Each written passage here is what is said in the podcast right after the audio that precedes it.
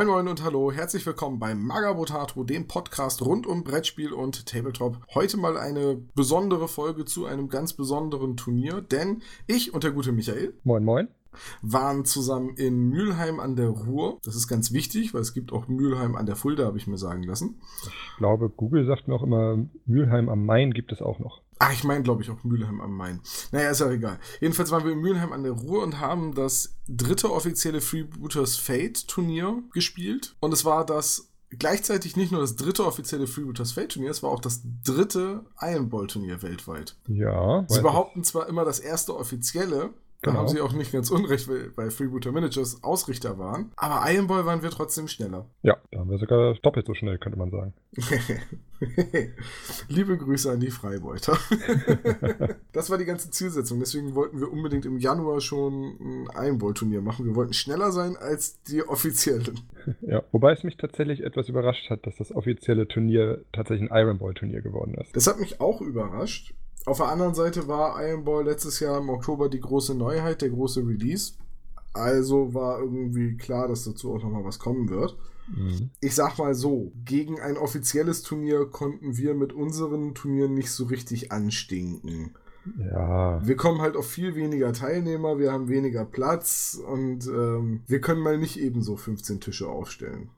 Wir nehmen allerdings auch weniger Eintrittsgebühren. Richtig. Dafür kriegen die Leute bei uns aber auch nicht alle eine Miniatur und es gibt keine Pokale mit 3D-Freibeuterfigur drauf. Mhm. Und kein 100-Euro-Gutschein für den ersten Platz. Ja, das, dann, da müssten wir aber auch sehr, sehr viel äh, Eintritt nehmen. Und, und ganz ehrlich, wir haben leider auch niemanden, der draußen steht und den ganzen Tag für die ganze Bande innen drin grillt und noch Abendessen vorbereitet. Und bei uns werden keine Waffeln und keine belegten Brötchen verkauft. Das war schon alles sehr, sehr luxuriös. Also wir können noch was drauflegen, willst du damit sagen? Ja, könnten wir. Die Frage ist, ob es sich äh, für unsere kleinen Turniere so rentiert, weil ich glaube, hm. wenn wir die Startgebühr auf 30 Euro heben, kommen nicht mehr so viele. Wahrscheinlich. Als, frei, äh, als offizielles Turnier kann man sich das, glaube ich, schon eher erlauben. Ja. Tja, jetzt haben wir schon ganz, ganz viel verraten in, in diesem kurzen Plausch zu, dem, zu der Turnierausrichtung. Es war halt wirklich ähm, faszinierend, was da alles aufgefahren wurde. Also gespielt wurde Iron Ball, 400 Dublonen mit 5% Regel und Ausrüstung, also mhm. beides erlaubt.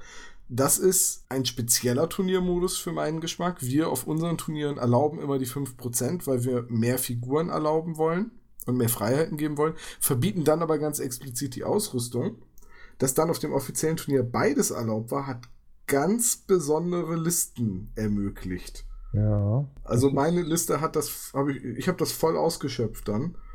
Ähm, und es hat sich auch ein bisschen, ja, rentiert, so vom Spiel. Also ich habe auch man durfte ja zwei Listen schreiben, die haben bei mir auch beide die 5% voll ausgenutzt. Auf der einen Liste brauchte ich es aber tatsächlich. Da habe ich für die letzten fünf Dublonen habe ich noch einen Loa mitgenommen. Ohne den wäre es auch gegangen, aber ich hätte halt trotzdem 15 Dublonen zu viel sonst gehabt, wenn man gesagt hätte, bei 400 ist Schluss. Ja, ja, ich, ich kann das nachvollziehen. Als Bruderschaftsspieler bin ich ja immer so ein bisschen in der Situation meine Figuren, die ein bisschen was aushalten, sind alle recht teuer. Also hätte ich lieber ein paar Dublonen mehr, um halt auch mehr Modelle mitnehmen zu können.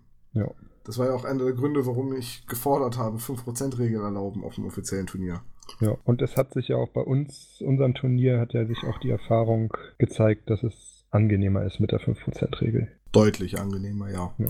So, und dann war, äh, und, und dann waren vier Partien geplant.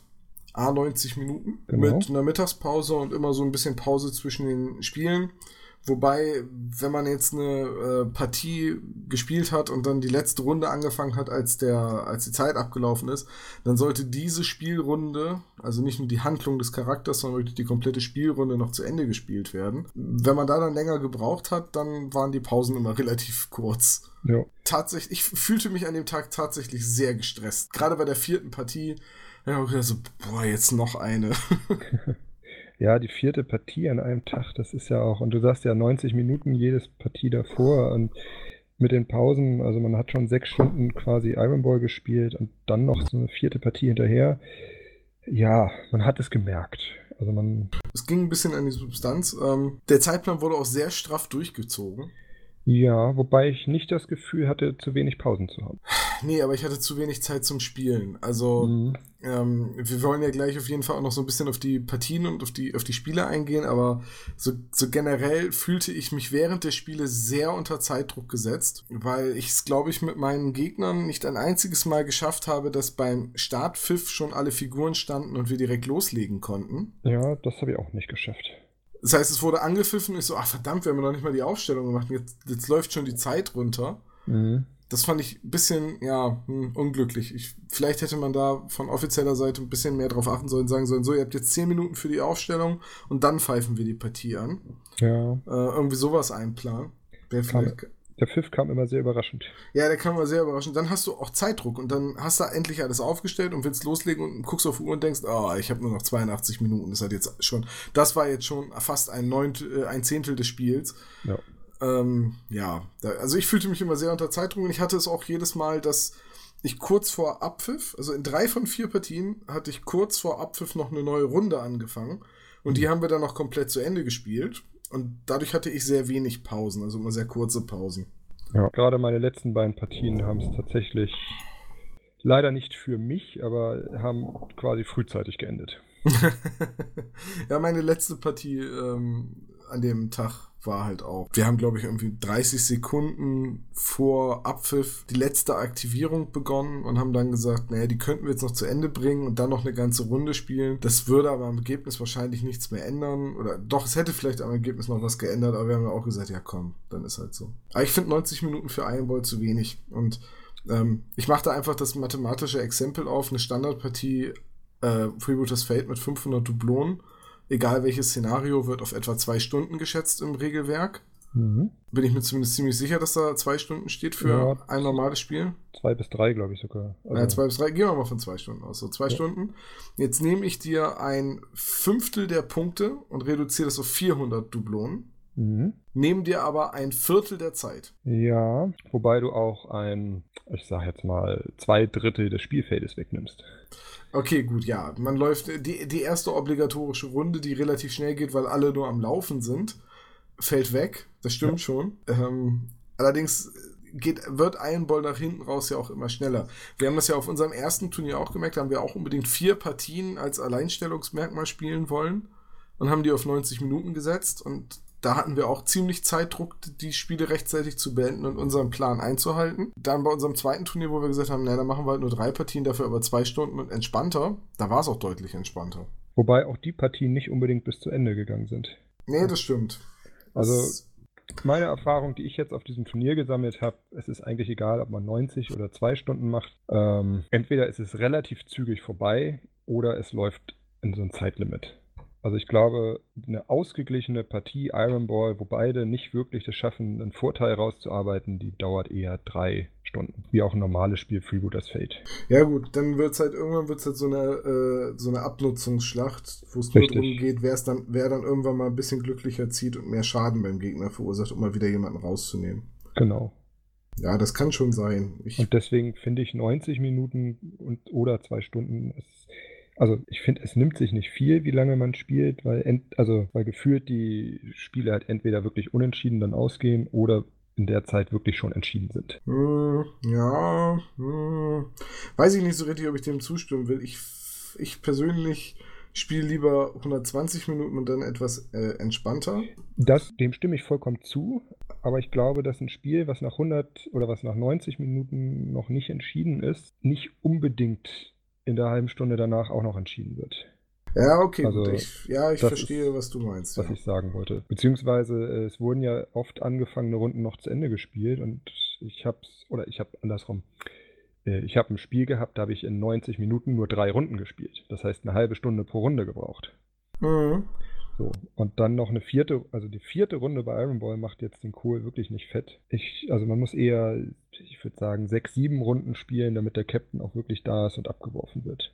Wobei die letzten Runden entsprechend kurz sind, wenn nur noch ja, ja, weil de deutlich steht. weniger Figuren da sind, beziehungsweise sobald der gegnerische Captain in Deck steht, konzentriert sich ja auch alles ein bisschen mehr auf das Abwerfen von dem, um das Spiel zu beenden. Äh, dann, auch im Gegensatz zu unseren Turnieren, wir versuchen, oder wir haben ja immer spaßeshalber irgendwelche Szenarien in die Iron Ball Partien eingebaut. Also von unserem ersten Turnier hatten wir das Wetter, damit sich alles ein bisschen anders spielt. Und auf unserem zweiten Turnier hatten wir uns überlegt, in welcher Reihenfolge was passiert. Einmal hatten wir Dodos, die aufs Feld freigelassen wurden. Einmal hatten wir äh, eingeschränkte Sicht durch äh, Feuerwerkskörper oder irgendwie sowas. Und genau. wir hatten noch rutschigen Boden durch Schmierseife. Ähm, jetzt auf dem offiziellen Turnier wurde wirklich einfach viermal Iron Ball ohne irgendwelche Modifikationen gespielt. An wie vielen unterschiedlichen Tischen hast du gespielt? Zwei. Ja, ich habe mich den ganzen Tag nicht wegbewegt. ich habe bei der ersten Partie war ich etwas langsam und habe ganz hinten quasi gesessen und da war mir das Licht, aber obwohl sie es noch Licht dazu angemacht haben, aber es war einfach zu dunkel. Ich wollte ein bisschen mehr zum Fenster, zum natürlichen Tageslicht. Deswegen ja, okay. habe ich nach der ersten Partie mir einen Tisch gesucht, der mir gefällt und den verteidigt. ja, ich habe halt einfach den erst, nach der ersten Partie den Tisch gegen ähm, meine Gegnerin damit Schnick, Schnack, Schnuck verteidigt. Dann, das, dann musste sie umziehen und dann habe ich mich dann nicht mehr wegbewegt und habe immer zu meinen Gegnern gesagt, du, pass auf, ich habe da hinten schon einen Tisch, kannst deinen Kram einfach her, hinstellen, dann, dann äh, passt das schon. Hat super funktioniert. ja. ja, also wie gesagt, vier Partien Iron Ball. Dann jede Menge gute Verpflegung. Und es hat auch den ganzen Tag gedauert. Also am Ende hin wurde der Zeitplan nicht mehr eingehalten. Da äh, die, die Siegerehrung hat sich ein bisschen äh, verzögert, woran ich ja. auch noch zum Teil schuld war. Wegen deiner Regelfragen? Oder? Ah, nee, nee, nee. wegen meines Rechenfehlers. Jetzt muss man dazu sagen, ja nicht Buch führen. Ich konnte nicht Buch führen. Nee, beziehungsweise ich habe nicht Buch geführt, weil äh, ich die Regeln falsch verstanden hatte. Äh, es, es, wurde aber auch nicht so, es wurde am Anfang auch nicht nochmal klar kommuniziert. Man hatte sich sehr darauf verlassen, dass alle den Turnierleitfaden aufmerksam und gelesen und richtig verstanden haben. Ja, wobei im Vorhinein auch noch zwei, dreimal darauf hingewiesen wurde, das bitte zu tun. Per E-Mail. Aber auf, auf dem eigentlichen Turnier, wenn du die ganzen Pappenheimer halt auf einem Haufen hast, da dann eben nicht mehr. Naja, jedenfalls bei diesem Turnier war es so, geplant, dass die Tiebreaker bei Iron Ball, wenn man eben nicht den gegnerischen Anführer dreimal abgeworfen hat, äh, die Tiebreaker sind dann die Anzahl Abwürfe, wobei mhm. ein Abwurf auf den Anführer dreifach zählt. Und es sind dann noch die äh, ausgeschalteten Ruhmpunkte und was war der dritte Tiebreaker? Waren das dann die Fouls? Ähm, Siege, also, also Punkte, Abwürfe, Ruhmpunkte. Ich glaube, das die Fouls, die, die Fouls zählten irgendwie nur am Rande rein, ne? Ja, die ja. waren, glaube ich, nur für den Drecksack wichtig. Und für die Bonuspunkte für den äh, fairsten Spieler und so. Genau. Ja, so, das sollte also immer Buch geführt werden. Wie viele Fouls wurden gegen einen geahndet? Wie viele Ruhmpunkte hat man ausgeschaltet? Wie viele Abwürfe hat man gemacht? Und auch welche deiner Figuren hat wie viele Abwürfe gemacht? Genau. Und äh, wie viele Abwürfe hast du auf den Anführer gemacht? Und natürlich, wie ist das Spiel ausgegangen nach Siegpunkten? Ja. Und ich dachte halt, ähm, es wäre nur die Anzahl Abwürfe wichtig und nicht die Anzahl Abwürfe pro Figur und habe dann die Tabelle auf der Rückseite nur in zwei Spielen geführt und habe es in den anderen beiden Spielen vergessen und dann gedacht, naja, kann ja nicht so schlimm sein. Hm. Aber es gab ja auch noch einen Bonuspunkt für denjenigen auf dem Turnier, der mit einer Figur die meisten Abwürfe gemacht hat. Genau. Und da war nun eine meiner Figuren recht hoch im Kurs und dann habe ich über, überschlagen, in welchem Spiel wie viele. Dabei habe ich mich dann verzählt und dann passte die Zahl nicht mit meiner Anzahl Abwürfe überein. Und ja. dann, dann habe ich dann irgendwann auch gesagt, ja, weißt du was, dann äh, streich mir die Abwürfe, die, dann ist es mir egal, dann ist es meine Schuld. Punkt aus Ende. Und äh, deswegen war ich dann nicht der Einzige mit den meisten Abwürfen, sondern nur einer von denen mit den meisten Abwürfen. Was auch vollkommen okay ist, weil ähm, hatte wohl Auswirkungen, weil man Tiebreaker brauchte für die Erstplatzierung. Ja. Denn das Teilnehmerfeld ist ja sehr eng beieinander gelandet. Das stimmt. Da hat sich zumindest auf den oberen Plätzen, ich habe jetzt die, die mittleren und so gar nicht so genau beobachtet, aber da waren ja wenige Punkte oder also einzelne Punkte haben ja schon den entscheidenden Schritt gebracht. Ja, also die ersten beiden haben halt jeweils neun Punkte, die nächsten drei haben jeweils acht Punkte und dann kommen vier, ja. die haben sieben Punkte. Also es ist alles sehr dicht beieinander.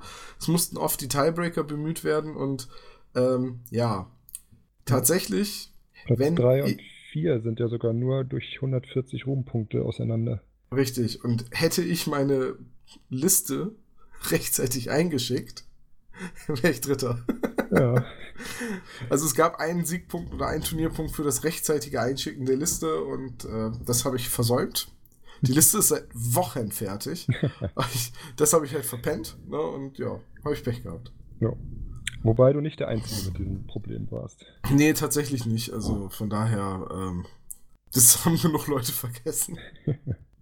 ja, sei es drum. Ähm, zur Platzierung eben schnell. Ich bin Sechster geworden, du bist 18. geworden, Christine ist Zwölfte geworden.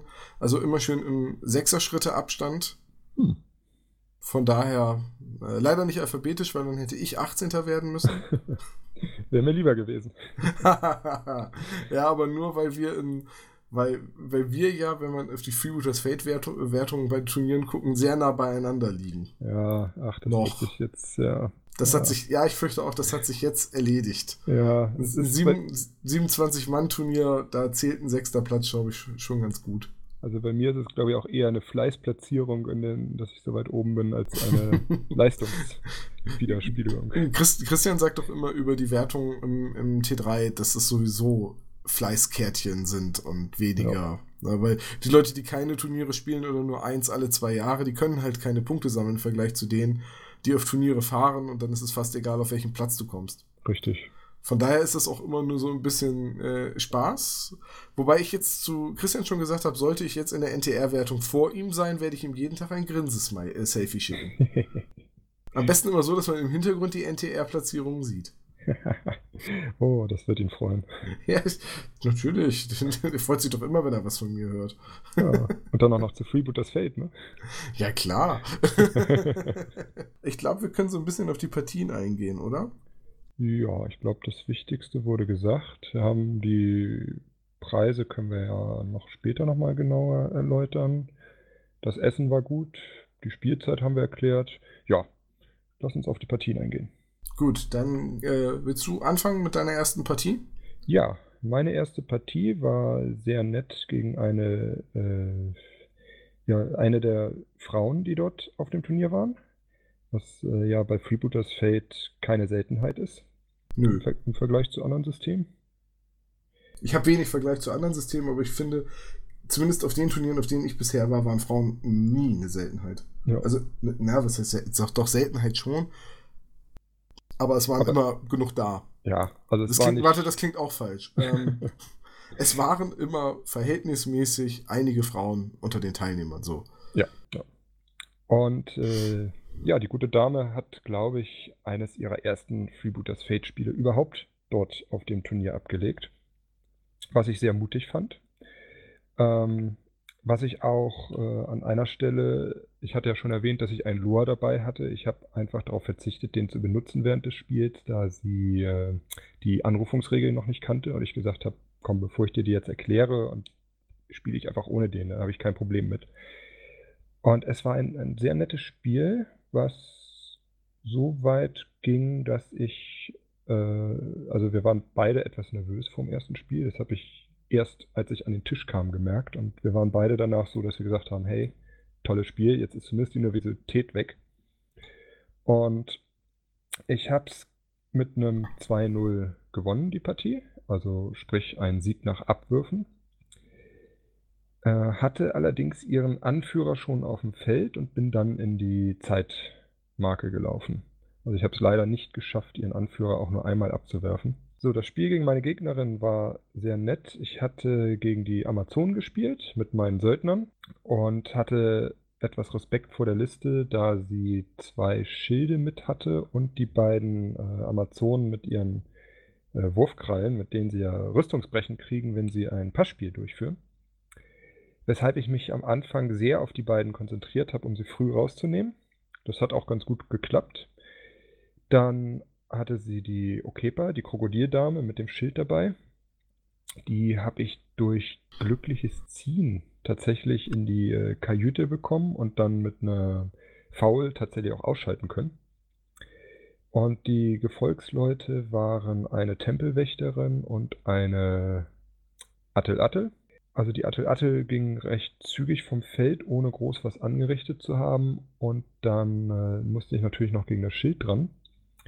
Allerdings ist bei Iron Ball das Schild nicht so gefährlich wie im normalen Spiel, möchte ich behaupten, einfach weil äh, man doch öfter in die Lage kommt, den Gegner den Rücken anzugreifen, was den Schildbonus völlig negiert. Dadurch habe ich sie auch bekommen, dass die Anführerin aufs Feld kam, aber dann durfte sie ja, weil sie noch nicht gehandelt hatte, noch einen von meinen wieder abwerfen, dann war die Anführerin wieder weg und Schild war wieder auf dem Feld und das hat dann bis zum Zeitende gedauert, bis ich sie wieder weg hatte.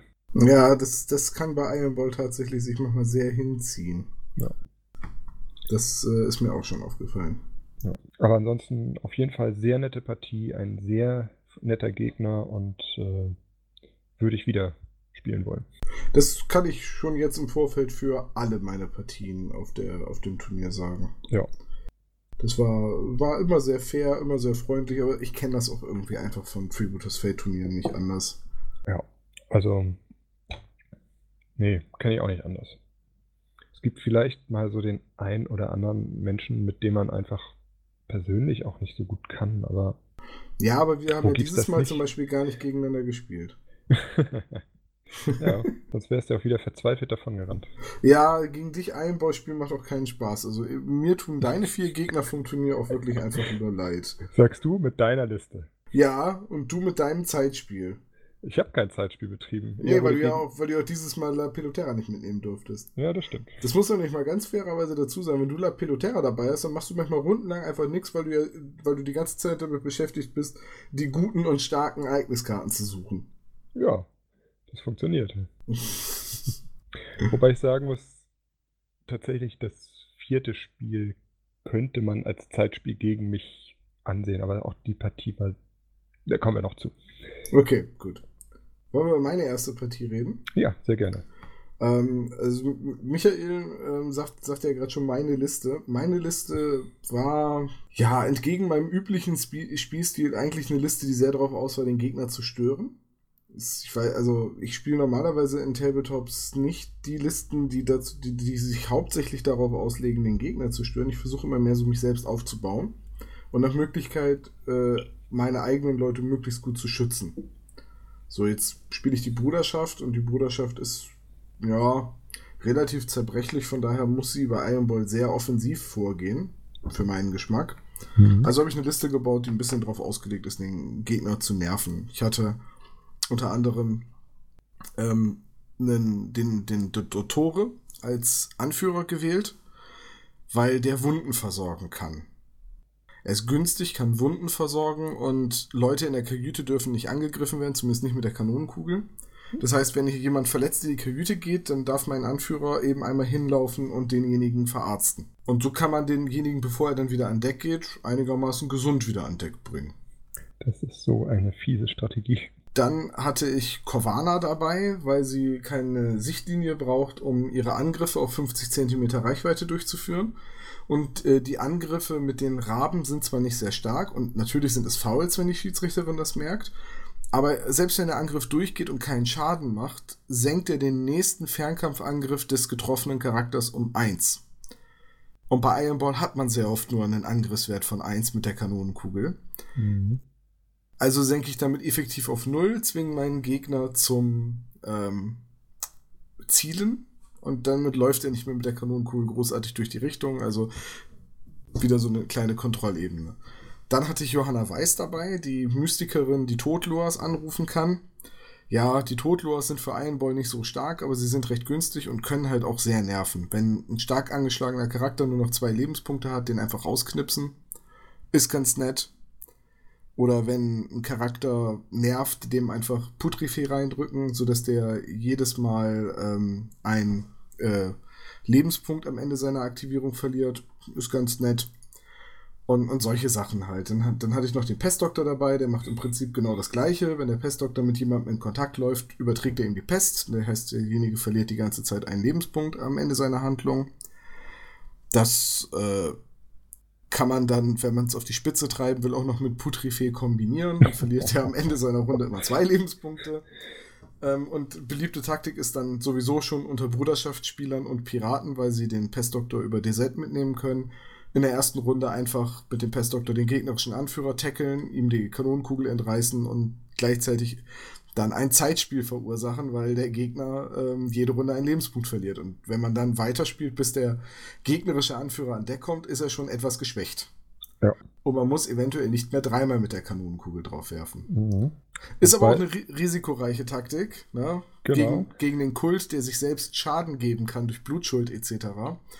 Oder gegen, äh, gegen Anführer, die das können, ist das riskant, weil die sich dann äh, einfach ritzen, bis sie nur noch einen Lebenspunkt haben, ihre Handlung beenden, an der Pest sterben. Und dann hat man ein grobes Foul begangen, weil man den Anführer mit etwas anderem als der Kanonenkugel ausgeschaltet hat. Richtig. Ist mir auch schon passiert. Ähm, Aber gegen, nicht auf dem Turnier, oder? Nein, weil ich nicht gegen den Kult spielen musste. äh, ich, ich laber auch nur so lang und breit über meine Liste, weil ich gleich im ersten Spiel, auch sehr nette Partie gegen eine sehr nette Gegnerin, ähm, auf eine Bruderschaftsmannschaft getroffen bin. Hm. Und die beinhaltete Corvana, den Pestdoktor, ein Harlekin, ein Crosscritti, ähm, Trunko, das ist so ein, für alle, die nicht so viel Freebooter spielen oder mit der Bruderschaft nicht so vertraut sind, das ist so ein Nahkämpfer mit Kettenfäusten. Der ist sehr günstig. Ich schätze mal, das war auch der Gedanke, warum der mitgenommen wurde. Der hat nämlich keinen Fernkampf und so oft greift man im Nahkampf nicht an. Ja, aber der Gute hat eine Grundstärke von 5. Das heißt, wenn man einen sportlichen Rempler macht. Hast du schon Stärken, die sonst Goblins normal haben.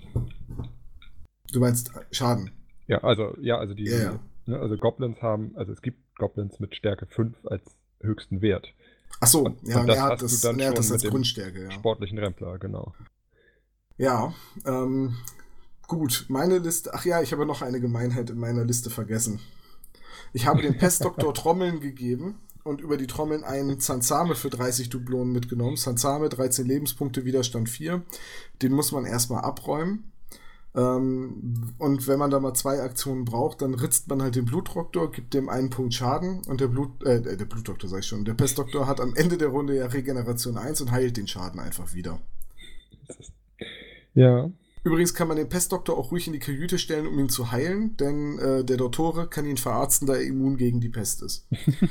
weil, weil immun gegen Gift ist auch immun gegen die Pest. Ach ja, und er und äh, Johanna Weiß sind unverwüstlich, das heißt, eventuell sterben sie nicht, wenn sie von einer Kanonenkugel getroffen werden. Hattest du dich nicht mal beschwert, dass ich immer so ausgemaximierte Listen spiele? Du hast mir geholfen, die Liste zu konzipieren, also bitte. Na, du, das ist jetzt quasi so, wie als hättest du mir das Uran für die Bombe geliefert und beschwerst dich jetzt, wenn ich sie benutze. Natürlich. Tatsächlich muss ich aber sagen, die Liste hat gut funktioniert und drei von vier Gegnern haben an dem Turnier gesagt, sie hoffen, dass sie nie wieder gegen diese Liste spielen müssen. Mhm. Was mich bestrebt, eine ähnliche Variante der Liste weiterzuspielen. ähm, aber Gleichzeitig äh, haben halt auch Leute, die deutlich weniger Zeit und Aufwand in ihre Listen gesteckt haben, so gefühlt zumindest, wenn man sich die Zusammenstellung anguckt. Also die weniger Aufwand, auch was die Ausrüstung angeht, äh, die haben einfach auch besser teilweise abgeschnitten oder genauso gut. Also, ja, also hast, es ist bei Iron Ball immer noch sehr, sehr ausgeglichen, egal was du machst. Äh, du solltest nur nicht zu wenige Modelle dabei haben. Wenn du zu wenige Modelle, zu wenige Aktivierung bringen dich bei Iron Ball zu schnell in eine Bredouille. Richtig. Das, das, das, ist nämlich etwas, was dann in meiner, oh, das war die äh, in der dritten Partie passiert ist. Hm. Ja gut, das ist mir so in der letzten Partie ergangen. Ja, meine erste Partie war eigentlich dann auch total ausgeglichen. Also gegnerischer Anführer war der Meisterassassine meiner Meinung nach die schlechteste Wahl unter den Bruderschaftsanführern für äh, Iron Ball. Er ist der teuerste und viele seiner Regeln, die man äh, teuer bezahlt, um ihn aufstellen zu können, kann man nicht nutzen. Zum Beispiel den Schattenlauf, mit dem man sich teleportieren kann. Ja. Ist nicht erlaubt, weil man die Kajüte nicht verlassen darf. Richtig. Ich überlege nur gerade, die Königin der Schatten hat keinen Fernkampf und da bezahlst du ähnlich viele Sonderregeln mit. Ja, das stimmt, die Königin der Schatten hat keinen Fernkampf, die kostet aber auch 10 Dublonen weniger. 10 ganze? Ja, ich dachte, also. Ich dachte nur 5. Nee, 110. 115 kostet die Meisterharlekina, da bin ich mir hm. ziemlich sicher. Und mhm. äh, meiner Meinung nach sollte man bei Iron Ball entweder die Meisterharlekina mit ihren vergifteten Wurfmessern und ihren Blitzreflexen und Agil und äh, so weiter spielen. Ja. Oder eben den Dottore mit äh, Widerstand 4, der sich selbst mit Tokasana noch aufpumpen kann. Mhm auf Widerstand 5, Bewegung 11, Wunden versorgen, immun gegen Gift, etc. etc. Ja. Ähm, Habe ich natürlich auch gemacht. Natürlich hat der Dottore Tokasana mitbekommen. Klar. Das ist total sinnvoll. Anführer mit Widerstand 5, nice. Mhm. Und er selbst ist immun gegen alle Nebenwirkungen. Ja, ähm, so. das ist das Großartige. Von daher äh, sind das meine, ist das meine erste Wahl. Die zweite Wahl ist immer die Meisterhaldekina. Teil, äh, Wahl 3 ist der Meisterassassine und Wahl 4 ist dann äh, die Königin der Schatten. Ja. Ich glaube, ich würde sogar eher Raven mitnehmen als die Königin der Schatten, wenn es mal ein Turnier gäbe, auf dem Legenden erlaubt sind. Aber aus gutem Grund sind sie es nicht, weil sie sind nicht frei zugänglich für jedermann. Ja, ja. Was natürlich umso schade ist, dass man sie dann nicht mal benutzen kann, wenn sich eine Möglichkeit ergibt. Ja, wir beide wollten ja nochmal äh, Freebooters Fate Iron Ball mit Battles-Karten spielen. Dann können wir ja eigentlich auch sagen, wir spielen mit Legenden. Battles und, ja. Battles ja. und Legenden und 600 Dublonen pro Seite. Ja. Hat die richtig, richtig schön voller Deck ist. Die kostet, glaube ich, 120 oder so, ohne die Extras. Äh, ja, ich gucke mal gerade, was sie hat. Attraktiv, Befehl, Blitzreflexe, den Fade-Punkt, Sammelruf, Schattenlauf. Die hat Schattenlauf? Ja, Befehl ist halt das Wichtige, äh, äh, ist das Interessante für Genau, Befehl und attraktiv ist ja auch ganz nett. Und die Schattenkraft ist ja auch eine schöne Fernkampfattacke, die nicht nachladen muss. Richtig. Also die wäre für Iron Ball auch eine ganz angenehme Anführung. Ja. So, äh, ja, die Partie war relativ ausgeglichen. Ähm, ist dann nach Abwürfen für mich glücklicher ausgegangen. Hm. Äh, ich sag mal, dadurch, dass wir beide zwei Spezialisten gleich hatten, konnten wir uns immer so ein bisschen darauf einstellen, was der andere wohl vorhat. Ich habe halt irgendwann auch noch den Meister-Assassinen an Deck gezwungen und habe den auch einmal abgeworfen. Oh. Und deswegen habe ich dann auch deutlich nach Abwürfen gewonnen. Ich weiß gar nicht mehr, wie viele es waren. Mhm. Ja, wenn ich, du einmal den Anführer triffst. Das sind ja schon drei Punkte. Ja, das kann glaub, man fast nicht mehr aufholen. Ich glaube, ich hatte irgendwie neun Abwürfe mehr. Mhm. Dadurch. Und äh, in diesem Spiel hat der äh, Sansame tatsächlich gefangen. Oh. Ja. Also der Sansame, dafür, dass es eigentlich so dumme äh, Figuren sind, die nur 30 Dublonen kosten und nicht viel können, hat der erstaunlich viel geschafft hm. äh, im, äh, auf dem Turnier. Ich kann jetzt gerade noch, ich habe Bilder von den Spielen gemacht, um mich ein bisschen an den Verlauf der Partie erinnern zu können. Äh, es war deutlich hart irgendwann, weil bei ihr alles in der äh, Kajüte um mein Deck rumstand. Johanna Weiß hat auf den Deckel gekriegt wie nichts Gutes. Ähm, der Pestdoktor hat teilweise Leute im, äh, in der Kajüte nur angelaufen, um ihnen die Pest zu geben. Alles andere war egal. ja, und am Ende war sie halt gezwungen, den ähm, Me äh, Meisterassassinen an Deck zu stellen und dann habe ich den halt auch nochmal abgeworfen und das hat das Spiel dann entschieden. Ja. So, wie war deine zweite Partie? Meine zweite, ja, wieder die Amazon. Äh, wieder eine sehr ähnliche Liste zu der, gegen die ich gerade gespielt hatte. Ähm, war es die gleiche Anführerin? Nee, genau, das war die, die, äh, die Mystikerin als Anführer, als Anführerin, deswegen auch diesmal mit Loas die ganze Partie. Ähm, wieder zweimal Schild, allerdings durch das Gefolge, weil ja die Ehrengarde erlaubt, da zweimal das gleiche mitzunehmen. Die Tempelwächterin. Wieder die beiden äh, Schwestern mit ihren Wurfgeräten. Und äh, ich glaube, eins der miesesten Modelle, um da gegen Iron Ball gegenzuspielen, die Kanita. Weil die gute Dame hat Ausweichen. Das heißt, alle Fernkampfattacken oder gegen alle Fernkampfattacken hat sie eine Verteidigungskarte mehr. Und sie hat den, das Auge des Jägers, was sie erlaubt, mit einer Fernkampfwaffe, wenn sie vorher zielt, eine Karte mehr zu kriegen und noch zwei, also plus zwei plus eins auf, den, auf die Fernwerte.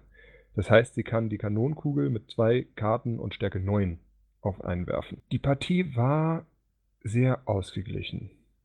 Also wir haben dadurch, dass wir beide Mystiker dabei hatten, hat er an einer Stelle, äh, ich glaube in Runde 2 oder 1 war das, hat er einen meiner Charaktere gedreht und auf den anderen einen Besucher gelegt, dass äh, der einen kritischen Armtreffer hat, temporär, und dementsprechend die Kugel nicht werfen könnte. Und ich habe dann einfach meinen Mystiker aktiviert, habe mit meinem Loa meinen ersten Charakter wieder zurückgedreht und den anderen Loa ausgetrieben.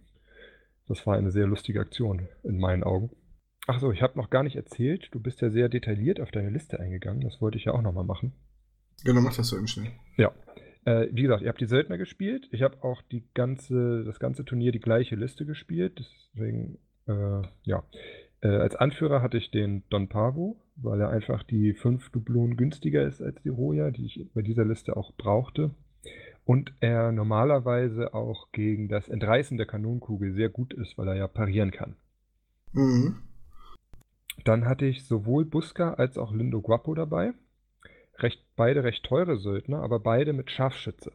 was eben erlaubt, dass man die Kanonenkugel auch mal mit drei Karten werfen kann oder was ich erst während des Turniers mir wirklich bewusst geworden ist, ich kann einfach ein Passspiel auf meine Scharfschützen machen und die dürfen dann mit zwei Karten werfen. Ja, das ist leider so. Ja. Dann hatte ich El Curandero mit, den Heiler, weil er relativ günstig ist und das Heilen tatsächlich in, in den Testspielen, die ich gemacht habe, mir auch viel gebracht hat. Das habe ich während des Turniers, ich hatte sich, glaube ich, viermal hat er sich selbst geheilt, zweimal davon hat er sich selber verletzt, also es hat alles nicht so viel gebracht. Dann Crazy Paris dabei, weil, wie gesagt, ich hatte die, die teuren Söldner ja schon dabei, deswegen bin ich etwas auf die günstigeren Söldner gegangen. Da habe ich mich für Crazy Paris entschieden, weil sie mit ihrer Bombe einfach dafür sorgt, dass der Gegner sich doch ein bisschen bewusster aufstellen muss. Beziehungsweise eben, wenn er das nicht tut, dass ich sehr viele Modelle gleichzeitig schädigen kann. Das hat auch einmal sehr gut funktioniert, da durfte ich, aber in der letzten Partie konnte ich drei Piraten die Bombe in den Rücken werfen. Das war sehr schön. Und mein letzter Charakter ist die Theresa mit dem Loa Courant. Ja, da hatte ich ursprünglich auch den, ähm, wie heißt der jetzt nochmal, den Farador mit äh, reingepackt, weil der mit der Bestechung eben ähnlich psychologisch funktioniert wie Crazy Paris. Interessanterweise hat der noch am Tag vor dem Turnier einen Errata bekommen. das stimmt. Ähm, aber ich habe mich dann doch für Theresa entschieden, weil ich gesagt habe, diese eine extra Bewegung mit dem Loa kann helfen und sie hat eine Stockflinte, mit der sie schießen kann während der Farador ein reiner Nahkämpfer ist. Und ich habe einfach bei Iron Boy die Erfahrung gemacht, und auch wenn man nur einmal schießen kann, es kann so, so wertvoll sein. Ja, reine Nahkampffiguren sind nicht so das Mittel der Wahl, weswegen ich auch immer noch mich ärgere, dass ich zwei Cross-Kritis dabei hatte. Mhm. Hattest du echt zwei Cross-Kritis und den Sansame dabei? Ja. Ich, oh. muss ja drei, ich, ich muss ja drei Gefolgsleute mitnehmen. Ja, zwei also ich, reichen doch. Ja, ja. aber ich wollte ich wollt auf sieben Modelle kommen. Ja, gut. Mehr Aktivierungen sind mehr Aktivierungen. Klar, klar. Äh, ja, ich bin halt nur auf sechs Modelle gekommen. Mit den teuren Söldnern. Aber ich würde die Liste, würde ich so auch nochmal spielen. Auch wenn sie mir jetzt nicht so viel Glück gebracht hat, weil die macht schon Spaß. So, äh, zweite Partie. Richtig. Gerade mittendrin. Ja, auch hier habe ich mich wieder früh auf die beiden Schwestern konzentriert, dass ich da mindestens eine rausnehme, weil ich einfach auch vor einer Kanonenkugel mit rüstungsbrechend macht einfach Respekt. Ähm, ich habe hier schon gemerkt, dass mein Gegner ein bisschen erfahrener war. Weil, ja, es hat sich einfach deutlich schneller auf beiden Seiten das Feld gelichtet. Mhm. Ja, war die eine Situation eben mit den, mit den Luas, fand ich sehr lustig. Ah, ich bin kein guter, ich habe es mir nicht gemerkt. Ich habe nicht damit gerechnet, nochmal darüber reden zu müssen. Also, ist hier irgendwas von, dem, von der Partie noch im Gedächtnis geblieben? Irgendeine besondere Spielsituation? Hm, nee, einfach allgemein. Also es ist immer wieder, also es, es wiederholt sich ja auch vieles, ne? dass man dann da, da zittert mit der Kanonenkugel, ob sie jetzt einen trifft oder nicht. Und ähm, ich habe Kanita tatsächlich sehr früh mit einer Kanonenkugel getroffen, das weiß ich noch. Die war sehr früh, war die in der Kajüte und kam da auch nicht wieder weg, weil ich mit Hechtsprüngen immer wieder weggesprungen bin, wenn sie angegriffen hat. Ähm, ja, das ist, das ist immer großartig, wenn Buska einen Hechtsprung macht. Ne? Weil das, ich weiß nicht, ob die Leute das Modell kennen. Das ist dieses, dieser äh, Armbrustschütze, der über so einen Zaun rüberspringt. Und deswegen finde ich ihn Meister sehr prädestiniert dafür, Hechtsprünge zu machen. Und wie ist die Partie dann ausgegangen? Äh, die ist 2-0 für mich ausgegangen. Also auch wieder nach Abwürfen. Ich glaube, ich hatte zwei Abwürfe mehr als mein Gegner. Und wir sind einfach ins Zeitlimit gelaufen, weil wir beide ja, konzentriert gespielt haben, auch öfter mal, ich sag mal, also auch, auch nachgedacht haben, was wir jetzt machen, weil die Situation nicht immer ganz einfach war. Aber es hat sehr viel Spaß gemacht. Das kann ich nur immer wieder wiederholen. Meine zweite Partie war gegen äh, eine Goblin-Mannschaft. Die bestand aus vielen Figuren, äh, diesen Hasardeuren, das sind ja die mit den Schilden. Mhm. Und ich fand die Schilde im Gegensatz zu dir sehr, sehr lästig, weil ich es partout nicht geschafft habe, in den Rücken meines Gegners zu kommen. Oh. Ähm, das Spiel ist nach Abwürfen unentschieden ausgegangen. Und das war die unspektakulärste Partie des Tages, weil über weite Strecken einfach nichts passiert ist. Äh, also die Kanonenkugeln wurden einfach in der Hälfte der Goblins an Deck liegen gelassen und ignoriert. Dann stattdessen wurde Fernkampf gemacht und die Schiedsrichterin hat sehr, sehr wenige Fouls in dieser Partie nur geahndet. Also es ist sehr viel an Fouls einfach gar nicht bemerkt worden. Äh, ja, und so hat man sich dann vor ein Gegeneinander äh, abgekämpft und, und sich umgefault und das war's dann auch. Also von der Partie ist mir echt nicht viel im, im, Gedächtnis geblieben, weil irgendwie gar keine spannende Situation so richtig aufkam. Äh, wir waren beide sehr weit davon weg, den gegnerischen Anführer ans Deck zu zwingen. Und es ist dann einfach nach 90 Minuten unentschieden ausgegangen. 1-1. Wir waren, glaube ich, nur 40 Ruhmpunkte auseinander. Hm. Also wirklich, ähm, das war ein sehr, sehr ermüdendes Spiel. Ja, so klingt das. Und leider war die Mittagspause ja nach dem ersten Spiel und nicht nach dem zweiten Spiel. Und ich hatte dann kaum Pause bis ins dritte Spiel.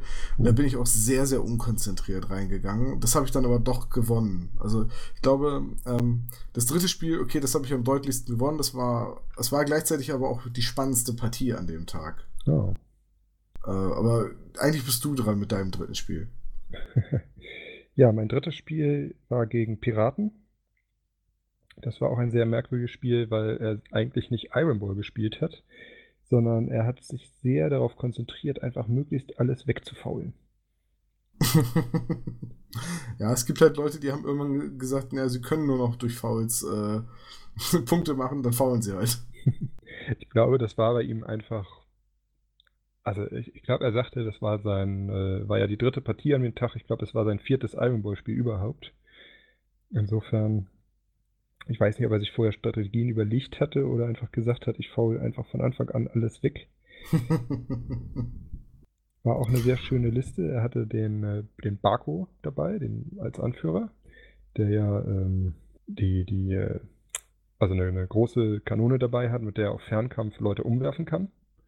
Er hatte den Crud dabei, der das gleiche kann. Also er hat sich sehr darauf konzentriert, quasi den, den, seinen Gegner zu faulen, wehrlos zu machen und dann mit der Kanonenkugel einfach abzuwerfen. Hat gegen mich leider auch sehr gut funktioniert. Ähm, also ich kann ja sagen, das Spiel ist 3-0 für meinen Gegner ausgegangen. Also hat nach Abwürfen meine, mein äh, Captain erledigt. Ähm, an der Partie ist mir jetzt am meisten hängen geblieben, die letzten Runden, wo ich nur noch Theresa an Deck hatte, die aber einen kritischen Armtreffer hatte. Das heißt, sie stand da rum, da lag eine Kanonenkugel neben ihr und sie konnte die nicht aufholen. Und mein Gegner konnte beliebig quasi nach ihr werfen, weil wenn nur noch eine Figur da ist, wird und es liegen mehr als eine Kanonenkugel auf dem Deck, bekommt der Gegner automatisch die Kanonenkugel zurück. Und ich hab's, ich glaube, über fünf oder sechs Würfe habe ich es geschafft, mit Theresa immer wieder diesen Ball auszuweichen um zu verhindern, dass mein Anführer aufs Deck kommt. Und leider waren das allerdings auch die letzten beiden Figuren meinem, äh, von meinem Kader. Das heißt, ich hatte auch nicht mehr so die Auswahl, was ich denn jetzt groß machen kann gegen meinen Gegner. Und äh, irgendwann hat halt die Masse der Würfe doch gereicht, Theresa abzuwerfen und meinen Captain an Deck zu holen. Und der alleine ist, also wenn man in so einer Situation ist, wenn das nicht mehr nicht Captain gegen Captain ist, sondern Captain gegen eine halbe Mannschaft, dann schafft man es bei Iron Ball eigentlich nicht mehr, das noch rumzureißen. Nee, nee, weil du ja auch in die Situation kommst, dass du eine Figur an Deck hast. Und wenn dann zwei Kanonenkugeln in deiner Hälfte liegen, musst du ja automatisch eine Kanonenkugel an den Gegner abgeben. Genau, also du kannst nicht mal irgendwie die Kanonenkugeln bunkern, um zu verhindern, dass auf dich geworfen wird oder so. Ja, das ist aber auch gut so, dass das in dem Spiel nicht geht, weil das würde nämlich so Partien wie meine zweite gegen äh, die Goblins unerträglich machen. Es war so schon, ja. es ist so schon schlimm genug, dass äh, im Prinzip bei Iron Ball, wenn einer der Gegner das will, äh, einer der Spieler das will, die Kanonenkugeln eine sehr untergeordnete Rolle spielen, weil er sie einfach bunkert. Ja, ja. Das, das stimmt leider. Das ist so ein bisschen, ja. Da, da ärgere ich mich dann auch mal so ein bisschen drüber, weil äh, man spielt ja nur mal Iron Ball und nicht Freebooters Fate. Und dann habe ich eine Mannschaft, die äh, wenig Fernkampf aufstellen kann. Also höchstens Harlekine, die unglaublich zerbrechlich sind ähm, im Gefolge und das ist dann immer sehr, sehr ärgerlich. Ja, ja, da stimme ich dir zu. Gerade wenn dann die Kanonenkugeln gebunkert werden. Und es, und es gibt leider keine Möglichkeit, die Kanonenkugeln zu stehlen. Also mhm. äh, ich habe das dann in den Partien immer, ich hoffe dann immer auf die dritte, auf der dritten, auf den dritten Ball oder auf das Kanonen, Gewitter oder Kugelgewitter, sodass ich eine Kugel entfernen kann und dann darf ich sie ja einem meiner äh, Spieler geben. Ja. Aber wenn du die Karten nicht ziehst, ja, Pech. Ja, aber deshalb spiele ich auch so gerne La Pelotera, weil die kann ja noch zwei Kugeln ins Spiel bringen. Ja, das stimmt. Und die ist das leider nicht erlaubt gewesen auf diesem Turnier, weil sie limitiert ist. Ja, und jetzt auf diesem Turnier gab es ja auch für jeden Teilnehmer eine Miniatur, die Tessa. Genau. Und die Tessa bringt sogar eine eigene Kanonenkugel mit. Ja. Die sie, die sie bei Iron Ball benutzen kann. Und äh, die kann sie sogar in eine Splitterbombe umwandeln. Mhm. Wenn die Schiedsrichterin das nicht merkt. Ich habe tatsächlich gerade auch ein paar von den Most Wanted Pirates heute zusammengeklebt. Da gibt es auch welche, die auch noch Kugeln mitbringen. Ah, okay. Und da die ja auch nicht limitiert sind, werden die auf dem nächsten Turnier dann auch erlaubt mitzubringen. Ja, ich habe schon geguckt, wie ich die, äh, den Most Wanted Pirate der Bruderschaft, die Dame, wie ich die in meine Liste kriege. Einfach weil die auch wieder eine sehr lustige Sonderregel für Iron Ball hat, dass sie im ja. Vorbeigehen jemandem die Kanonenkugel wegnehmen darf. Ja. Ja, die haben ja alle so ein, so ein paar lustige Regeln, die dann für Iron Ball sehr interessant sind.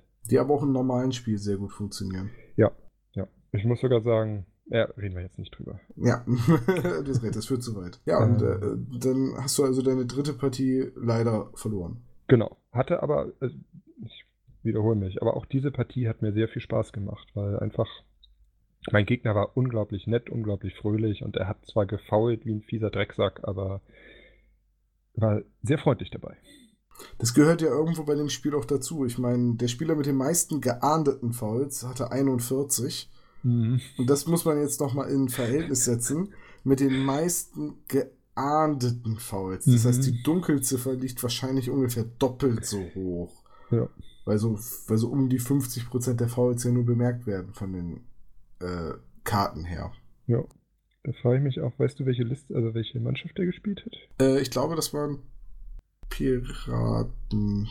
Ich meine, dass, ich meine nämlich, dass Christine gegen ihn gespielt hat. Und ich meine, das war das erste Spiel und das, nee, das war. Das, nee, das erste, erste Spiel war gegen, war gegen, äh, gegen meinen, meinen dritten Gegner. Der auch Piraten hatte, ja. Genau. Stimmt. Mhm. Ja. Ich erinnere mich. Äh, nee, aber, Christian hat auf jeden Fall auch gegen die gespielt. Und ansonsten von 27 Spielern hatten sieben eine Piratenmannschaft dabei. Also ist das, der, ist das das wahrscheinlichste Ergebnis, wenn ich jetzt rate. Ja, haben ja auch überdurchschnittlich gut, sage ich mal, haben ja auch Piraten und Goblins abgeschnitten. Ja, die Goblins sind aber auch für Iron Ball meiner Meinung nach sehr stark, weil sie eben den Vorteil haben, viele Modelle aufstellen zu können und mit Ausweichen und den Schilden also da gab es ja unterschiedliche Taktiken. Manche Goblin-Spieler haben die Hasardeure mitgenommen mit den Schilden, andere hatten dann Kreisch und, und diesen weiblichen Goblin, der Ausweichen hat dabei. Ja. Und Ausweichen ist halt äh, schlimmer als Blitzreflexe, weil man es nämlich nicht kaputt machen kann. Ja, ja, stimme ich dir vollkommen zu. Und außerdem haben, ist mir jetzt im Nachhinein aufgefallen, Piraten und Goblin-Piraten haben das meiste Gefolge mit Fernkampfwaffen. Ja. Gefolge mit Fernkampfwaffen ist halt einfach bei Iron Ball von Vorteil. Ja, ja, sei es drum. Ähm, hast du noch was zu deiner dritten Partie? Nee. Dann, ähm, ja, dann gehe ich einfach mal auf meine dritte Partie ein. Meine dritte Partie war gegen eine Söldnerliste. Nicht gegen dich, sondern gegen jemanden, der sich noch mehr spezialisiert hat, äh, was die Söldnerzahl angeht. Das waren nämlich sage und schreibe fünf. Und zwar bestand seine, also ich habe auch wie du immer nur meine eine Liste gespielt, die mit dem Dottora als Anführer. Und zwar bestand die Liste aus äh, Kapitäna Rocha zusammen mit Wild Ox, Eugenie, Clara Cadora und Crazy Paris. Würde ich jetzt persönlich so nicht spielen bei den Söldnern, weil es mir zu wenig Beschuss wäre. Also klar, Clara Cadora hat ihre beiden Pistolen, Crazy Paris hat ihre Bombe und Rocha ihre Kartätsche. Mhm. Äh, aber Wild Ox, also der ist mir zu teuer für die Liste. Also für, für Iron Ball finde ich den nicht so geeignet.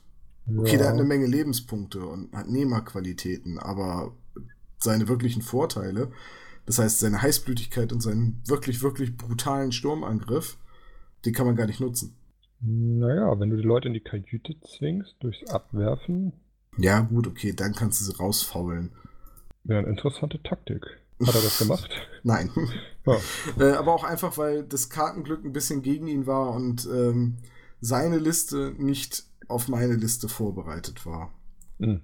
Und zwar habe ich, natürlich habe ich mit dem Pestdoktor die Kanonenkugel versucht zu entreißen. Ich weiß nicht mehr, ob ich es geschafft habe, aber das Wichtige dabei ist, dass die Pest ankommt. Und äh, die Pest kam auch an. Und ja, dann habe ich Eugenie äh, verprügelt. Da habe ich immer schön brav den Moralwert geschafft, wenn es darum ging, sie anzugreifen. Ich habe äh, Clara Cadora mit äh, der ebenfalls mit der Pest infizieren können, weil der Pestdoktor einmal kurz in der Kajüte war. Äh, ich habe Wild Ox Putrefee reingewirkt und ihn also jede Runde Lebenspunkt verlieren lassen. Äh, dann ging Crazy Paris auch noch in die Kajüte und da rannte dann der Pestdoktor hin und hat sie mit der Pest infiziert. Also war eigentlich jeder seiner Charaktere in dem Spiel dann so eine tickende Zeitbombe. und irgendwann hatte Crazy Paris, am, gegen Ende der Partie stand Crazy Paris in, in meiner, also in der Kajüte mhm. hatte die Kanonenkugel und bedrohte quasi äh, meine letzte Figur, einen Cross Critti an Deck. Und äh, dann habe ich mit ähm, Johanna Weiß zweimal Kaduk angerufen und Crazy Paris aus dem Spiel genommen. äh, so, dann, dann ging äh, Clara Cadora, dann ging Eugenie und am Ende waren es, glaube ich, nur noch Wild Ox und Kapitän Rocher. Äh, und ich habe wieder alles an, nach und nach an Deck gebracht. Also am Ende hatte ich auf jeden Fall die Pestdoktor wieder an Deck, dafür war der Cross-Critti dann draußen. Also der, bei mir musste der Dottore nicht an Deck und äh, die Partie habe ich tatsächlich nach Abwürfen gewonnen. Und die wurde zwischendrin einmal richtig, richtig stressig, denn äh, mein Gegner hatte noch nicht so, äh, doch er hatte, glaube ich, verstanden, dass er gewinnt, wenn ich äh, ihn mit der Pest töte. Mhm. Beziehungsweise, naja, dann ist die Partie vorbei. Nach den Wertungsregeln wäre es dann nach Abwürfen ausgegangen. Oh. Aber da lag er vorne. Oh. Also die, die, groben Fouls wüsste ich jetzt nicht mehr, wie die gewertet wurden, weil ähm, ich meine Partien nicht durch grobe Fouls beendet habe jedenfalls äh, hat er dann einmal mit Rocher in meine Mannschaft reingeschossen. Und das hat die Schiedsrichterin bemerkt und hat Rocher mit einer Attacke irgendwie sieben oder acht Lebenspunkte rausgeprügelt. Und die hatte ja nun schon zwei Runden die Pest, die hatte also noch zwei Lebenspunkte über. Und ich war weit davon entfernt, seine Anführerin ans Deck zu bringen. Und das ja. ist halt, das ist halt die Gefahr, wenn jemand äh, die Pest kontert, indem er versucht, seinen Anführer äh, so weit zu schwächen, dass er durch die Pest sterben wird. Ja, dann ist die, dann ist es ausgekontert, aber es ist auch risikoreich, weil wenn du faulst und dann durch das Foul stirbst, weil die Schiedsrichterin dich rausnockt, Oh. Dann äh, hast du verloren. Also die Pest so zu kontern ist riskant. Ich weiß auch nicht, ob es Absicht war oder ob er einfach nur mal schießen wollte, so nach dem Motto, ich habe jetzt eine große Kanone mitgebracht, also benutze ich sie auch. ähm, jedenfalls hat er, hat er sich dann auf zwei Lebenspunkte runterprügeln lassen und dann hatte ich Stress. weil, weil es waren noch 50 Minuten auf der Uhr und ich wusste, wir spielen jetzt noch zwei Runden und er hat immer brav dran gedacht, sich die Lebenspunkte wegzustreichen. das, das, das, ich dachte so, ach nein, jetzt verlierst du das Spiel, weil er einen Foul begangen hat. Ah nein.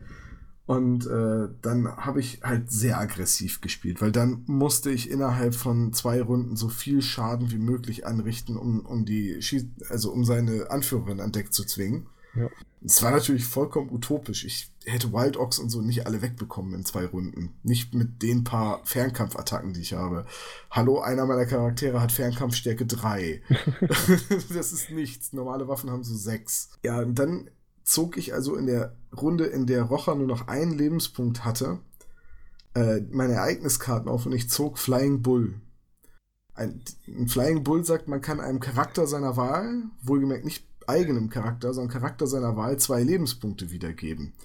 Habe ich natürlich auf den gegnerischen Anführer gespielt, sodass er wieder bei drei Lebenspunkten ist und ich etwas weniger Zeitdruck hatte, solange er jetzt nicht fault. Weil, wenn er jetzt fault, läuft der Gefahr, dass er durch das Foul stirbt. Das ist zu riskant. Also kam die Karte genau im richtigen Augenblick. Ich hatte echt gehofft, so entweder ähm, Flying Bull, um, um ihn zu heilen, oder irgendeinen anderen Effekt, mit dem ich irgendwie dafür sorge, dass die Anführerin schnell an Deck muss. Und äh, Flying Bull war wahrscheinlich die einzige Karte, die mich in der Situation retten konnte. Ich, er hatte dann wieder drei Lebenspunkte, also haben wir noch drei Runden gespielt. Dann, als, äh, dann haben wir noch zwei Runden gespielt, dann habe ich die Anführerin an Deck gezwungen und ich habe, obwohl sie nur noch zwei Lebenspunkte hatte, wirklich dreimal mit der Kanonenkugel treffen müssen. und der dritte Wurf hat genau zwei Schadenspunkte gemacht. Das heißt also, ich habe mit demselben Wurf das Spiel beendet wegen drei Abwürfen, als auch mit ähm, dem äh, mit dem Ausschalten des Anführers. Es ging dann irgendwie, ich glaube, 400 zu 100 Ruhmpunkte aus. Abwürfe hatte ich deutlich mehr, weil ich halt dreimal den Anführer getroffen habe. Und das war auch das Spiel, in dem mein Pestdoktor zweimal den Anführer getroffen hat, also Rocher. Mhm. Weswegen ich alleine auf den Pestdoktor ja schon sechs Abwürfe bekommen habe, wodurch oh. er ja Most Wanted Pirate wurde. Ja. Unter anderem. Ja.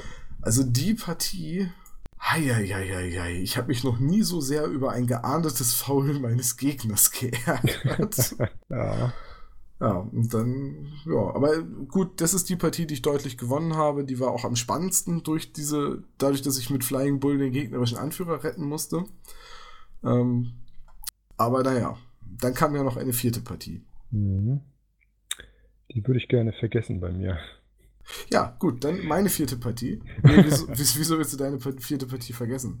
Weil, wie sagt Christian immer so schön, Freebooters Fate ist kein Turniersystem. Und das wurde mir da nochmal sehr deutlich. Ich hatte in der ersten Runde schon, hatte ich so viel Kartenpech, dass ich am Ende der ersten Runde eigentlich schon gewusst habe, dass ich die nicht mehr gewinnen kann. Dass ich eigentlich nur noch auf dem Unentspielen spielen müsste. Wozu ich aber keine Lust hatte und das auch nicht fair gefunden hätte. Aber es war wirklich jedes Mal. Ich greife an, entweder habe ich nicht getroffen, weil mein Gegner gut verteidigt hat, oder ich treffe und ziehe eine 2. Mein Gegner verteidigt mit einer 8 oder 7 oder ne, irgendwas Hohes und dementsprechend mache ich trotz Treffer keinen Schaden. Dann äh, nächste Aktion, er greift mich an, zieht eine 10. Ich ziehe eine 3. Also und jedes Mal, das ganze Spiel über. Ich habe, das war die Partie, wo ich drei Piraten meine Bombe in den Rücken werfen konnte. Das heißt, ich habe dreimal auf jeden Fall getroffen. Weißt du, was ich jetzt Karten gezogen habe? Eine 2, eine 3 und eine 4. also ich habe mit einer Bombe, die echt viel Schaden hätte anrichten müssen, habe ich zwar jeden verwundet und ein bisschen Schaden gemacht, aber halt wirklich nur ein bisschen. Ich habe damit keinen Gegner irgendwie ernsthaft angekratzt oder rausgenommen. Und das ging das ganze Spiel über so weiter. Und ich hatte auch, das war wieder so eine Partie, wo irgendwann Theresa relativ früh den kritischen Armtreffer bekommen hatte und am Ende stand sie dann noch wieder da rum und konnte nichts machen. Und ja, dann kam irgendwann mein Captain aufs Feld, hat einmal sogar noch zurückwerfen können. Und äh, es war auch eine Partie, was ich meinem Gegner absolut nicht übel nehme. Der hat halt irgendwann gesagt, so ja, es läuft gerade ganz gut für mich. Ich behalte einfach die beiden Kanonenkugeln und schieß dich tot. Beziehungsweise er hatte zwei Cuchillos dabei, also mit Wurfmessern. Ne? Hat er versucht, mich einfach so lange zu faulen, bis alle weg sind und nur noch der Anführer da ist und er dann gleich direkt mit zwei Kugeln werfen kann. Mhm. So, es ist natürlich so eine Strategie, wo es auch nicht so viel Spaß macht, gegen zu spielen, aber das hat er erst so ab Runde 2, 3 erst sage ich mal, so begonnen, so zu spielen. Und da war das für mich eigentlich schon gelaufen, die Partie. Weil also spätestens in Runde 2, als es so weiterging, wusste ich schon. Ne? Also ich hatte hier äh, meinen mein Buska, der ja eigentlich, dachte ich, noch gute Chancen auf dem äh, Most Wanted Pirate hatte, weil er schon fünf Abwürfe nach zwei Runden hatte. Der wurde halt rausgenommen, bevor er irgendwas machen konnte. Mein Lindo Guapo, quasi der Ersatzmann, der wurde kritisch am Arm getroffen, sodass er auch keine Kanonenkugel mehr werfen konnte. Also nur Pech gehabt in dieser Partie. Und Gott sei Dank auch hier wieder ein Gegner gehabt, der hat sich geschämt dafür. Ne? Also ich war ja auch schon mal in der Situation gegen dich. Wenn du so gewinnst, macht es dir keinen Spaß. Also mir zumindest nicht. Ja, weil ähm, es ist, wenn der andere einfach so viel Kartenblech hat, ist da echt nicht mehr, ja. ja. da kannst du irgendwann auch einfach nicht mehr gegen anspielen. Nee. So, du, du kannst eigentlich nichts richtig oder falsch machen, weil egal was du machst, der andere kriegt halt einfach gerade richtig auf den Deckel. Ja. Und ja, das ist unbefriedigend. Das ist auch unbefriedigend als Sieger. Mhm. Das, ja, ja, stimme ich dir vollkommen zu. Es ging bei mir so ein bisschen in die Richtung ähm, bei, bei, meiner, bei meiner dritten Partie, äh, weil ich die ja auch so haushoch gewonnen habe, recht souverän eigentlich. Äh, das war aber die Mischung aus, ich hatte echt ein bisschen Glück und gleichzeitig äh, habe ich meine Liste aber auch ziemlich konsequent runtergespielt und die war halt einfach mit sieben Modellen ein bisschen ausgereifter als die fünf Söldner. Mhm. Also ich, ich würde zum Beispiel, wenn man, wenn man schon sich darauf einstellt zu faulen, wenn man Pistolen benutzen will, dann nimmt man nicht Clara Cadora, sondern dann nimmt man Schwalbe. Ja. Die schießt öfters, ist agil, standhaft. Öfter schießen würde ich nicht unbedingt sagen, weil die Clara kann ja mit einer Aktion beide Pistolen nachladen und hat dann den Feuersturm. Also eigentlich schießt sie ein bisschen besser. Sie ist auch agil und sie ist unverwüstlich, was halt auch äh, helfen kann. Ne? Ja, und du zahlst den Schatzjäger, mit dem sie nicht nutzen kann. Du zahlst den Z Schatzjäger und das Waldläufer zahlst du mit, klar. Ja, und äh, sie kostet 20 Dublonen mehr. Ja. Ja. Also gut, also vielleicht würde ich sogar drüber nachdenken, einfach beide mitzunehmen. also wenn ich faulen wollen würde, würde ich wahrscheinlich beide mitnehmen. Ja, kann ich jedenfalls nachvollziehen. Hast du noch was zu deiner letzten Partie? Ähm, ja, ich habe sie auch 3-0 verloren, wobei der letzte Wurf auch mein Anführer mehr als ausgeschaltet hat. Es war nochmal so Adding Inside to Injury, heißt es, glaube ich, im Englischen.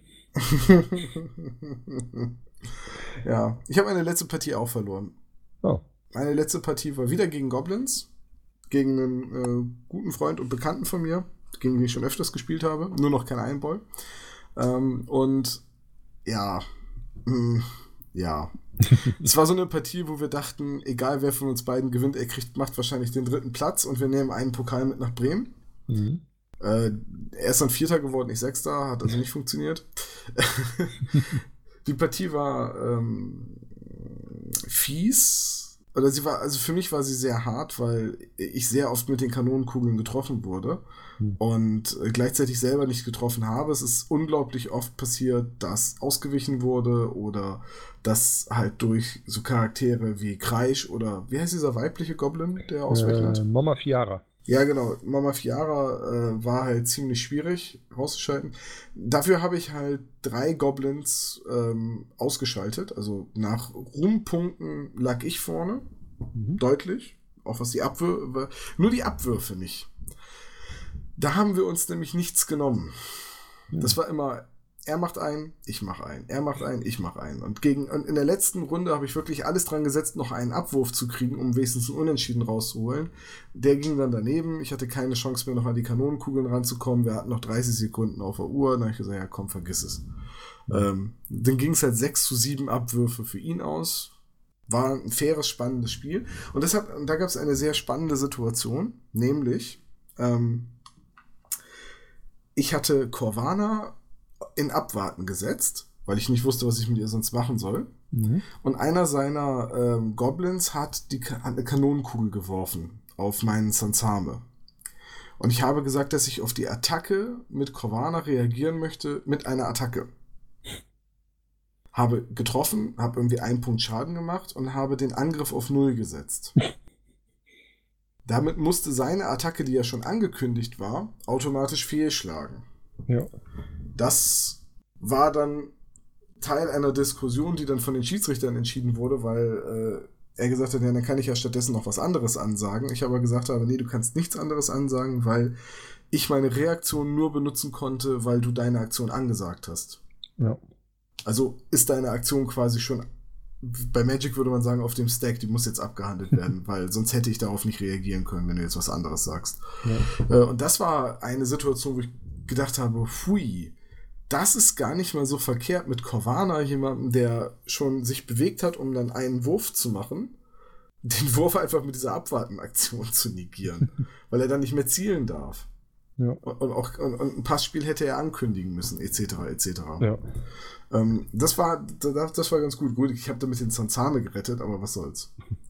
Oh, da fällt mir noch eine Situation ein, die auch zu Regelfragen geführt hat. Ja, was denn? Ich hatte ein Getümmel mit Crazy Paris und Buska. Mein Gegner hat angesagt, er wirft auf Buska, hat im Getümmel aber Crazy Paris getroffen. Und ich habe dann äh, die Karte Doping gespielt. Die besagt irgendwie, bei einer Pistole kriegt der Charakter plus 1 Stärke, bei einer Dublone plus 2 dauerhaft und bei einem Totenkopf wurde er erwischt beim Doping und muss in die Kajüte gehen. Mhm. Und es war halt so ein so, ja, gut, wird wahrscheinlich eh getroffen, ich spiele jetzt einfach mal diese Karte, guck mal, was passiert und ich ziehe den Totenkopf. Das heißt, er hat einen angesagten Angriff auf Crazy Paris, die aber plötzlich in die Kajüte gewechselt ist. Und da war dann auch die Frage, was passiert? Muss er die Kugel dahin werfen? Das wäre ja ein grobes Foul. Äh, zusätzlich ist sie ja dann außerhalb der Reichweite, ne, weil die ja nur 20 Zentimeter weit fahren, fliegen kann. Ne, fliegt sie dann dahin und rollt dann aus? Oder, ne, wir haben uns letztendlich, weil auch die Schiedsrichter da so spontan keine Einigung finden konnten, über eine Schicksalskarte geeinigt und die ging zu seinem Gunsten aus, dass er einfach eine neue Aktion ansagen durfte. Und dann Buska doch bewerfen durfte. Aber das war wieder so eine Situation, wo man so denkt, ach, ich spiele die jetzt einfach mal, wird wahrscheinlich eh nicht funktionieren, dass die da wegkommt und dann kam sie da weg und dann kam diese Regeldiskussion auf. Ähm, gut, man, man merkt an vielen Stellen ähm, bei, bei Iron Ball noch so ein bisschen, dass äh, viele Sachen nicht so richtig, ja, wie, wie sag ich das, ähm, Ausgereift? Nee, ausgereift gar nicht mal. Ich finde Iron Ball sehr ausgereift, sonst würde es nicht so viel Spaß machen. Aber man merkt an vielen Stellen einfach, dass manche Spielmechaniken äh, aus dem eigentlichen Spiel nicht so gut auf Iron Ball passen. Ja, ja. Und dass, dass sich zu viele unterschiedliche Spielsituationen entwickeln können, äh, als dass man die wirklich alle berücksichtigen kann. Ja. Äh, gut, das ist jetzt hier äh, Doping ist Doping ist sowieso eine Karte, die ich für ziemlich nutzlos halte bei Iron Ball. Mhm. Weil sie dir in erster Linie Stärke auf den Nahkampf gibt. Ja. Vielen Dank. Ich hätte plus eins fern besser gefunden. Ja, ich spiele auch meistens auf meine Gegner in der Hoffnung, dass sie in die Kajüte gehen. Wie darf man das? Es steht da ex explizit Charakter. Da steht Charakter, ja. Ah, okay. Naja, wie dem auch sei. Es war alles in allem aber ein sehr spaßiges Turnier. Oh ja. Ich hatte eine sehr gute Zeit. Es waren sehr vier spaßige Partien. Und äh, ja, das Endergebnis ist für mich auch ganz okay gewesen. Ähm, ich hätte natürlich gerne einen von den tollen Pokalen mitgenommen, aber wie äh, immer so schön gesagt wird, man fährt ja nicht auf ein Turnier, um zu gewinnen, man fährt auf ein Turnier, um drei oder vier Spiele zu machen. Mhm. Und äh, das habe ich. Es hat mich allerdings schon ein bisschen gewurmt, dass dann alle Sieger gesagt haben, hey, das war meine erste Partie Iron Ball heute. Oder hey, ich habe vorher nur einmal kurz die Regeln gelesen und ich sitze da und denke so, ich habe allein dieses Jahr schon 20 Partien Iron Ball gespielt. Freebooters Fate ist kein Turnierspiel. ja, aber ein bisschen gewurmt hat es mich trotzdem. Ja, frag mich mal. Ich habe mindestens genauso viele Spiele wie du. Also. Ja. Naja, sei es drum. Ähm, das nächste Turnier wird kommen und auch unser nächstes Turnier wird kommen, voraussichtlich im Juli. Dann wieder Iron Ball. Ähm, ich schätze mal, dass wir die Regeln mit den Abwürfen als Tiebreaker, beziehungsweise um die Partie zu entscheiden, äh, übernehmen werden. Mhm. Äh, aber wir müssen uns noch was einfallen lassen. Also ich finde zum Beispiel, äh, die Differenz der Abwürfe sollte etwas über die Siegpunkte aussagen. Also er sollte sich auf die Turnierpunkte auswirken, weil ich es nämlich nicht okay finde, wenn bei Iron Ball eine Mannschaft die Kanonenkugeln einfach bunkert und nur wirft, um die ganze Zeit einen Abwurf mehr zu haben als der Gegner. Ja. Das ist eine Rauszögerungstaktik, die, das ist quasi schon Zeitspiel. Das ist genauso lame wie ständig seine Ereigniskarten lesen und so tun, als hätte man vergessen, was draufsteht, damit die Zeit runterläuft. Hm. Das macht man einfach nicht. Nee. So, und dementsprechend wäre ich halt dafür, dass wir uns da nochmal an unsere Bepunktungsmechanik setzen. Ja, sehr gerne. Da haben wir jetzt ja guten Input bekommen, was wir anders machen können. Richtig. Äh, Was wir auf jeden Fall anders machen werden, ist äh, zwei Stunden pro Partie. Ist auch ein Running Gag zwischen mir und dem Fabian von den Freebooters geworden, der immer so zehn Minuten vor Ablauf der Zeit extra nochmal bei mir vorbeikam, um mir zu sagen, du hast übrigens nur noch zehn Minuten, ich will dich ja nicht unter Druck setzen, aber du hast nur noch zehn Minuten. Sehr schön. Ja, gut. Michael, vielen Dank für dieses Gespräch. Ja, Tom, ich danke. Achso, äh, die Preise wollten wir nochmal besprechen. Ach ja, stimmt, die Preise. Ja, es gab welche. Super. Nein. Dann, vielen Ähm, Dank. Ne? Ja, was gab's denn? Also der Erstplatzierte hat einen äh, Freebooters Iron Ball Pokal mit äh, einer goldenen Version von dem neuen Iron Ball Spieler, der Tessa, bekommen. Dem, die ist jetzt quasi ja sowas wie das Iron Ball Maskottchen. Ja. Äh, ein bisschen wie Gwendolyn von den Ärzten. Jedenfalls äh, den Pokal in Gold und zwei 50 Euro Gutscheine für den Freebooters Shop. Genau. Das ist ordentlich. Das ist, ja. Dann der Zweitplatzierte hat 50 Euro und die silberne Tessa bekommen. Der Drittplatzierte hat 25 Euro und die bronzene Tessa bekommen. Mhm. Äh, herzlichen Glückwunsch an alle. Dann der Kann ich nochmal ganz kurz erwähnen, dass der Erstplatzierte mein Gegner der vierten Runde war, der Drittplatzierte mein Gegner der dritten Runde, Das heißt, die haben beide ordentlich Punkte bei mir gesammelt. Ja, der zweitplatzierte war mein Unentschieden. Ja. ähm, so, und dann, was gab es noch? Der fairste Spieler hat, glaube ich, auch einen Gutschein für den Laden bekommen, ne? Mm. Oder? Nee, der fairste Spieler hat, glaube ich, nur einen extra. Ach nee, die haben nur Siegpunkte bekommen. bekommen. Genau, die haben nur Siegpunkte bekommen. Äh, der Drecksack hat noch was bekommen, also der, der 41 Fouls hatte. Mhm. Äh, geahndete Fouls. Geahndete Fouls. äh, da gab es dann wirklich einen Drecksack. Also es war ein Sack, in dem irgendwas drin war, ich weiß nicht was. Ja, wahrscheinlich. Mhm. Dreck. Ja, oder Spielsteine oder so. Ja. Äh, und der äh, erste Platz von hinten hat eine, einen goldenen Dodo bekommen. Das war ein Korken mit einer Feder drin. Vom Chef selbst gebastelt. Vom Chef selbst gebastelt und dazu einen Fraktionsstarter nach Wahl, weil offenbar taugt die Mannschaft ja noch nichts. Richtig. Ja. Fand ich auch sehr. Das ist immer diese Liebe zum Detail, ne? Die bei wie gut das Feld so ist. Ja, aber es war, also von den Preisen her hat man sich wirklich nicht lumpen lassen. Ähm, allein die Pokale müssen schon sehr, sehr teuer gewesen sein, dann, dass jeder Teilnehmer eine Figur bekommen hat. Ja. Die äh, auch vorher nicht verfügbar war. Also die ist quasi auf dem Turnier erschienen. Mhm. Das ist halt auch schon ähm, ziemlich cool. Und sie ist ja tatsächlich turnierlimitiert. Also die wirst du nicht im Shop kriegen und auch nicht auf Messen, sondern nur, wenn du auf Freebooters Fate Turniere gehst. Hm. Interessant. Ja. Oh, gut, oder wenn man jemanden kennt, der hingeht, dann kann man sie sich auch mitbringen lassen. Genau. Das haben ja, ja auch einige machen lassen. Ja, ja. Ja, gut, aber sonst Preise. Nee, ne? Ähm. Nee. Zehn Spieltischen, wollen wir da noch kurz was zu sagen? Äh, naja, es waren die Spielmatten. Ja. Für Freebooters, also für Iron Boy die Spielmatten und dazu halt das Volsum Gedöns. Ja, was ich aber sehr passend finde. Ja, und vor allem kann man so halt schnell auch viele Tische äh, ja, ausstatten. Ja, ja. Also wenn man die Matten eh hat, ne, dann, mhm. hast, wenn du die eh im Lager hast, dann kannst du auch 15 Tische damit ausstatten. Äh, für mich wäre es jetzt nicht in Frage gekommen, für die Turniere 15 äh, Matten zu kaufen. Da war es tatsächlich leichter, die äh, Spieltische selber zu bauen, die wir brauchen. Ja, vor allem macht es ja auch Spaß, selber zu bauen. Ja, das stimmt natürlich. Gut, aber dann sind wir jetzt durch, ne? Ja. Okay. meiner Warte sind wir durch. Tja, dann, Michael, äh, vielen Dank für das Gespräch. Ja, danke, dass ich mitreden durfte. Ähm, ich freue mich drauf, wenn wir demnächst wieder mal zu irgendwas podcasten. Vielleicht finden wir ja auch mal ein Thema, äh, das sich nicht so sehr um Freebooters Fate dreht. Mm, Deadman's Hand? Wäre eine Option. Okay, also vielen Dank fürs Hören, vielen Dank für die Aufmerksamkeit. Wenn ihr auch auf dem Turnier war, lasst doch mal einen lieben Gruß in den Kommentaren da. Und äh, ja, bis bald. Auf Wiedersehen.